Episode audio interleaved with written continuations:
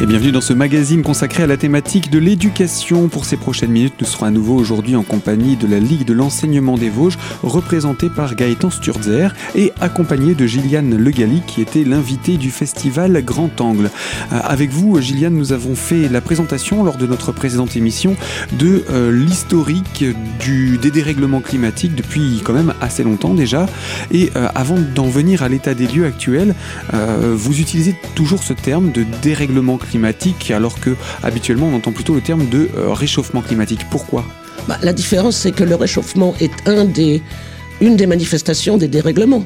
Mais une des conséquences. Une des conséquences. Oui, mhm. oui, une des conséquences. De, mais mais il y a tout le reste. Je veux dire, les inondations, euh, euh, c'est pas dû forcément au réchauffement. Mhm. Il peut y avoir aussi des, des, des périodes de très grand froid. Mhm. On, on, a entendu parler de Rome qui a été, euh, j'allais dire noyé, c'est pas noyé puisque c'était de la glace, des blocs de glace. Au mois d'octobre. Le 22 octobre, oui. Euh, avant d'en venir à, à, l'état des lieux, dans le cadre des dérèglements, est-ce qu'on peut parler, outre euh, le réchauffement donc de la température générale, le réchauffement des océans, l'augmentation des tremblements de terre, l'augmentation et la violence des, des, des cyclones et autres typhons? Vous l'avez dit. Non, c'est vraiment ça. Hmm. En gros, depuis que je, sais qu'il y a un problème, et moi et tous les autres concernés disent euh, ça va s'accélérer et s'amplifier. Les catastrophes seront de pire en pire. Bon, là, on l'a vu ces derniers mois. Hmm. On parle aussi dans ce cas-là des, grands incendies, des inondations qu'on a pu connaître.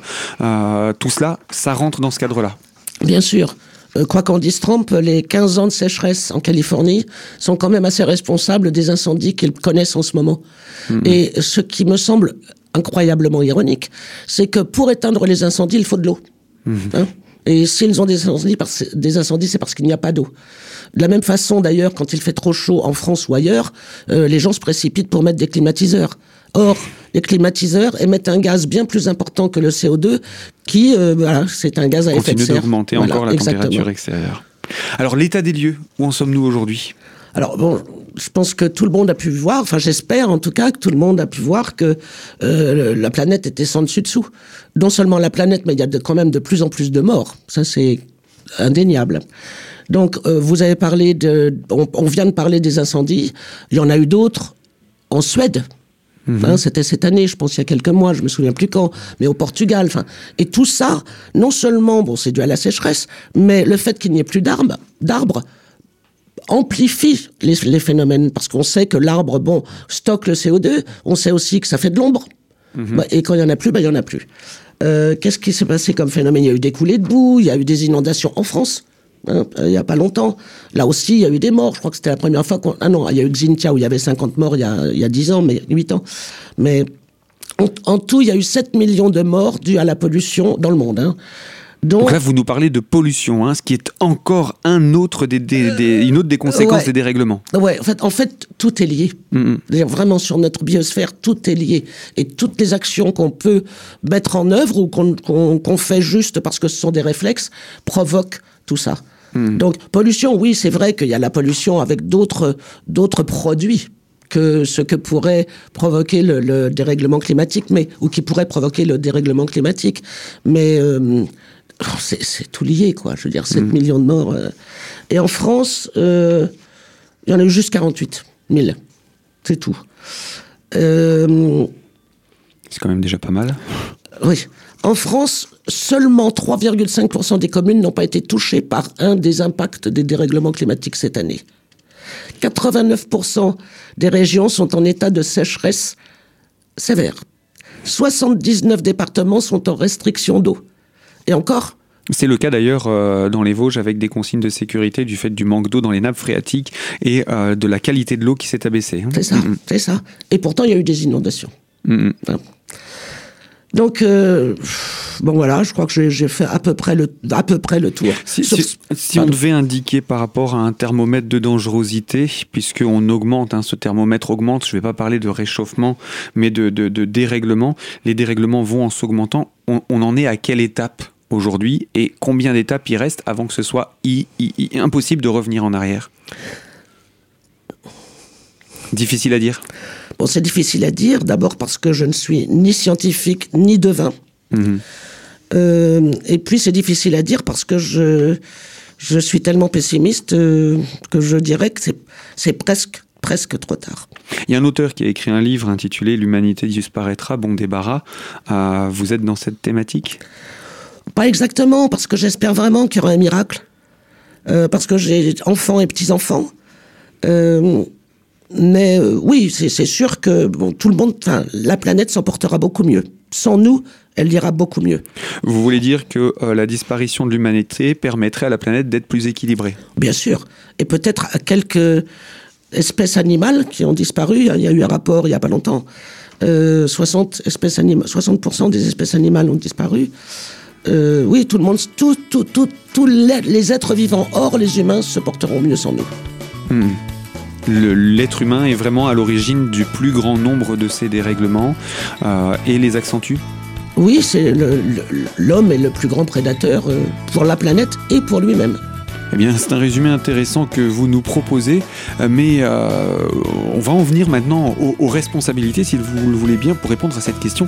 Est-ce que euh, tous les humains sont responsables de cette situation? Je vous propose qu'on se retrouve dans quelques instants pour la deuxième partie de ce magazine afin d'évoquer cette question. Alors à tout de suite sur les ondes de Radio Cristal.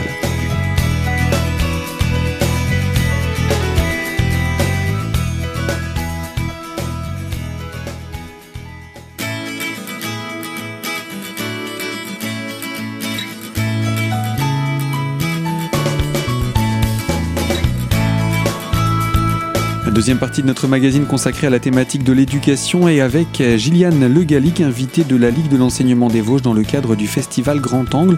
Nous parlons de dérèglement climatique et euh, pas seulement des causes, mais également nous voulions aborder maintenant la responsabilité de chacun dans cette situation de dérèglement climatique. Alors je pense qu'on doit pointer, on doit oui pointer du doigt la mondialisation, le, les multinationales, le fait que euh, les déplacements sont de plus en plus nombreux, mais c'est trop facile de dire c'est leur faute. Mhm. Euh, je pense qu'on oublie trop souvent qu'on d'abord c'est nous les consommateurs. Mhm. Certes, on est otage de la publicité, enfin surtout les, les plus jeunes.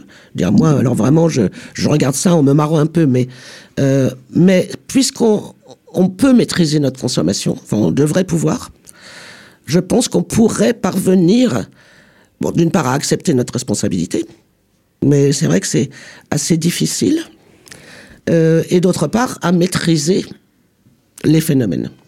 Alors, euh, autre question qui vient forcément euh, quand on parle de, responsabilité, c'est, euh, on va pas parler d'accusation, mais plutôt de qu'est-ce qu'on peut faire, quels sont les gestes qu'on peut recommander à, notre échelle, nous ici dans les Vosges. Je sais que vous êtes arrivés dans les Vosges pour ce, ce festival.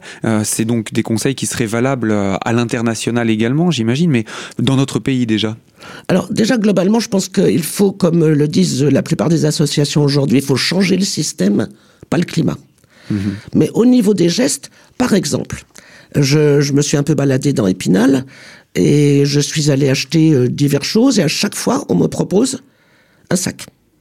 Mhm. Je croyais que tout ça était fini, hein, vraiment. J'avais vraiment l'impression que tout le monde avait compris que c'était pas utile. Donc, dans mon sac, j'ai toujours, bon, bien sûr, le petit cabas en, coton, mais aussi à l'intérieur, des vieux sacs plastiques qui datent de 10 ans. Mhm. Et des sacs papier. Mhm. pour mettre les légumes et les choses comme ça. Donc le premier conseil que vous voulez dire, c'est euh, qu'il faut avoir ces petits sacs avec soi, sachant oh, que pas, pas difficile à transporter. C'est pas le premier conseil, hein. il y en a plein qui pourraient Bien être sûr, non, mais celui que vous nous donnez là tout de suite, le premier qui vous vient, c'est en évoquant cette situation, c'est effectivement, c'est pas compliqué d'avoir des petits sacs, que ce soit dans les poches ou ailleurs. Exactement. Alors c'est vrai qu'aujourd'hui beaucoup de gens ont leur petit cabas, mais mhm. ça suffit pas. Mhm. Je veux dire, c'est hier vraiment, j'ai acheté une plaquette de chocolat qui était d'ailleurs excellente. Merci euh, au commerçant qui me l'a vendue. Et bien sûr, je refuse euh, et je lui dis mais vous, n'allez pas me dire que les gens vous demandent encore des sacs plastiques ou des sacs. Elle me répond quelquefois deux. Donc euh, je dois dire que ça ne m'a pas rassuré quant à la prise de conscience et la sensibilisation des gens d'Épinal et de la région. Alors, j'ai envie de dire, euh, sans doute également des Français, la politique de communication a été qu'il faut couper les sacs, il faut supprimer les sacs, mais les gens se servaient sans doute de ces sacs aussi comme sacs poubelles, et euh, au lieu de se dire, tiens, il faudrait peut-être qu'on achète des rouleaux de sacs poubelles, c'est plus facile d'utiliser ce qu'on nous donnait en, magasin. déjà, je pense qu'on devrait tout interdire. Mais je suis radical, je le sais. mais euh, le, le, tout premier, en fait, des gestes, c'est consommons pour vivre et ne vivons pas pour consommer. Effectivement. Je pense, que vraiment, ça, si on pouvait appliquer ça dans son quotidien, ce serait. Euh, c'est même un mode de vie, quelque part. Euh, consommons pour vivre et ne vivons pas pour consommer. C'est assez important. Euh, je pense qu'il faut juste l'expliquer un petit peu. Ce que nous, nous consommons doit nous servir à vivre et nous ne devons pas vivre pour pouvoir profiter de tout ce que la consommation peut nous proposer. C'est exactement ça. Vous l'avez très bien résumé. Mmh. Mais pour revenir aux déchets, vous dites, on pourrait euh, acheter des, des, des, sacs poubelles en rouleau. Bon, moi j'ai un sac poubelle que j'ai depuis... Euh... Mais encore une fois, je sais que je suis radical, mais si tout le monde pouvait en arriver là, je pense que on, la, le, le, les dérèglements n'en seraient pas là. J'ai euh, à peu près 3 kilos par an de déchets. Alors, attendez, attendez, attendez. 3 kilos par an de déchets. Oui. C'est-à-dire, vous vivez où? En autarcie, à l'extérieur du monde? Non, parce que on, on, parle de centaines de kilos de déchets par habitant. Oui, c'est 350 à peu près. Hein, mm. Par an. Donc, vous me dites 3 kilos de déchets. Excusez-moi, j'ai des yeux qui sont énormes. ça ne peut pas se voir à la radio, mais, mais voilà. moi, je les vois. Oui, je vois vos yeux. Euh, bon, déjà, bon, il y a le recyclage, sauf que c'est pas non plus la panacée, le recyclage. Mais j'ai la chance et j'espère qu'à Épinal, il, ça existe. Il y a maintenant de nombreuses associations qui récupèrent des choses incroyables, comme les briques, par exemple, les tétrapacks, enfin, je sais pas si on mhm, appelle mhm. ça encore comme ça aujourd'hui. Oui, les briques alimentaires ou briques euh, de liquide, de boisson. Bon, mhm. je les nettoie un peu, je leur donne et ils en font des petits porte-monnaies, des petits appareils photo pour les enfants, bien entendu, hein, ça ne fonctionne pas. Ou bien, euh, les, vous savez, quand on achète des cornichons, il y a une espèce de parapluie vert à l'intérieur. Bon, ça, ils en font des choses. Donc, la plupart des choses, je leur dis, est-ce que ça, vous pouvez en faire? Et oui, ils font. Et ce sont des créations artistiques fantastiques. Donc ça, c'est un point. Le deuxième point, le compost. Mhm. Si on n'a pas de déchets alimentaires dans notre poubelle, je peux vous dire qu'elle décroît rapidement. C'est effectivement l'une des remarques qu'on a euh, assez fréquemment, que ce soit au niveau du SICOVAD ou, euh, de, des Vodia, la nouvelle structure qui s'occupe de, de la collecte, mais également du traitement des déchets. Ils disent le problème, c'est qu'on a encore beaucoup de gaspillage alimentaire, euh, sans parler de tout ce qui est compost qui pourrait être mis ailleurs. Bien sûr. Alors gaspillage alimentaire, je, je vais moi jusqu'au bout de mais je, ne peux plus gaspiller. Dire gâcher, c'est quand on voit la situation dans laquelle se trouvent 90% des humains, on ne peut plus, on n'a pas le droit de gâcher de la nourriture. On n'a pas le droit. Eh bien merci là encore pour cette piqûre de rappel sur le thème du gaspillage alimentaire. Gilliane Le Gallic, je rappelle, vous êtes l'invité de la Ligue de l'enseignement des Vosges dans le cadre du festival Grand Angle qui a eu lieu il y a quelques semaines à Épinal. Et euh, nous parlons avec vous donc de dérèglement climatique. Et je vous propose qu'on puisse encore poursuivre autour maintenant de l'éveil à la conscience environnementale euh, de notre société. Donc à tout de suite pour ce dernier point et conclure ici notre présentation.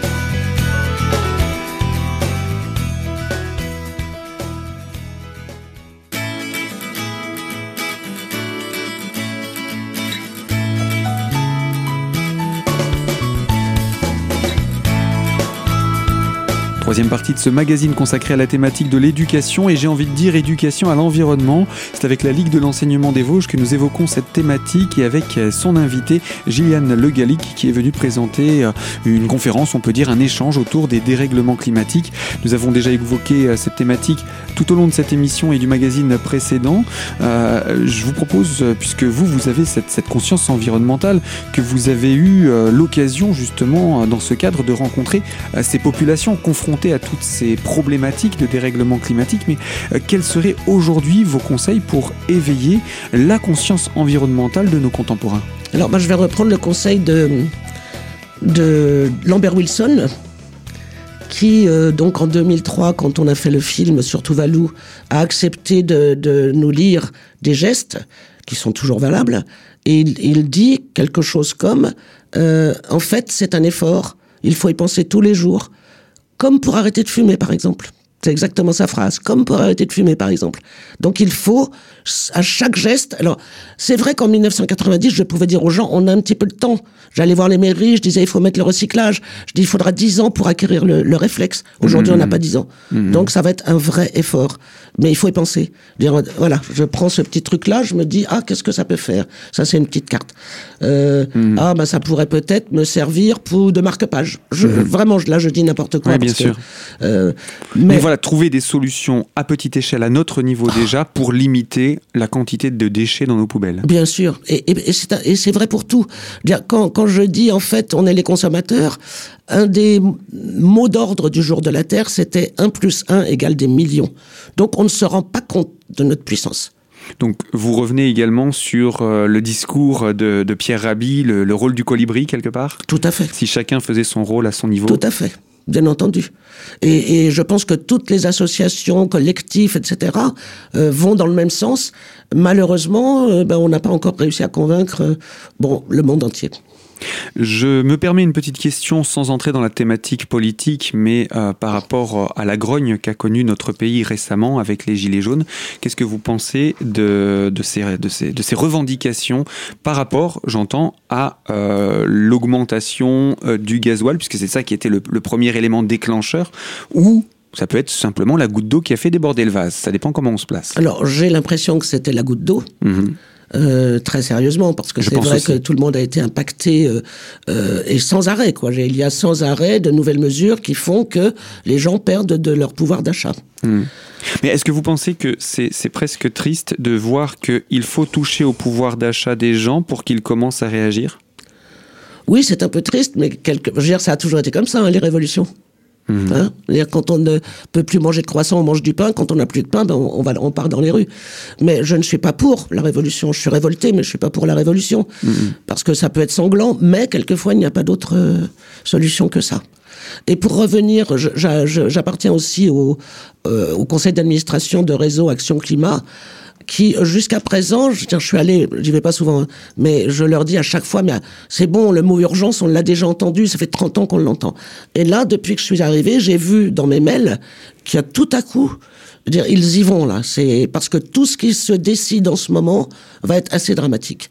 Et parmi leurs recommandations du réseau Action Climat pour cette augmentation du gasoil et le problème, enfin le problème, la révolte euh, légitime des, gilets jaunes, c'est on ne peut pas euh, imposer un truc sans accompagner.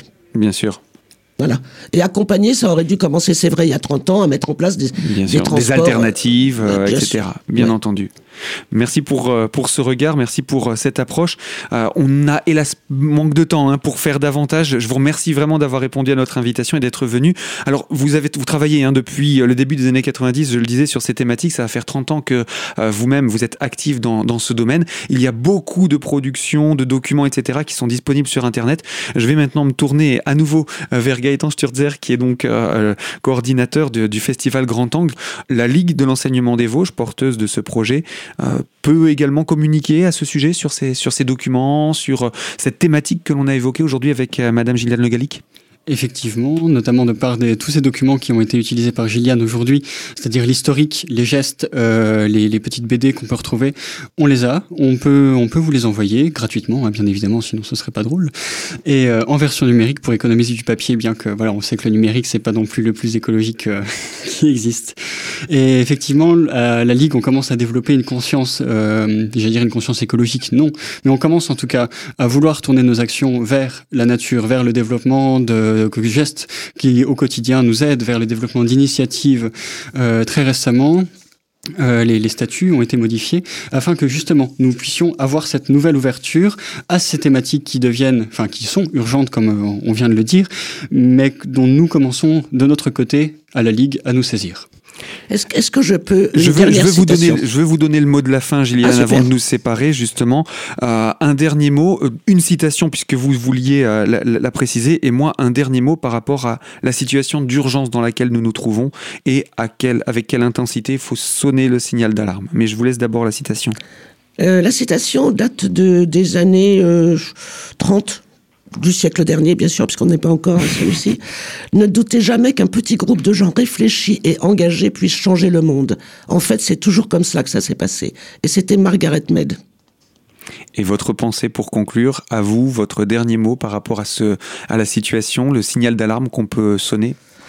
Je ne sais pas si c'est euh, à moi, mais je peux vous donner une autre citation. Mhm. Euh, celle-là date de 82.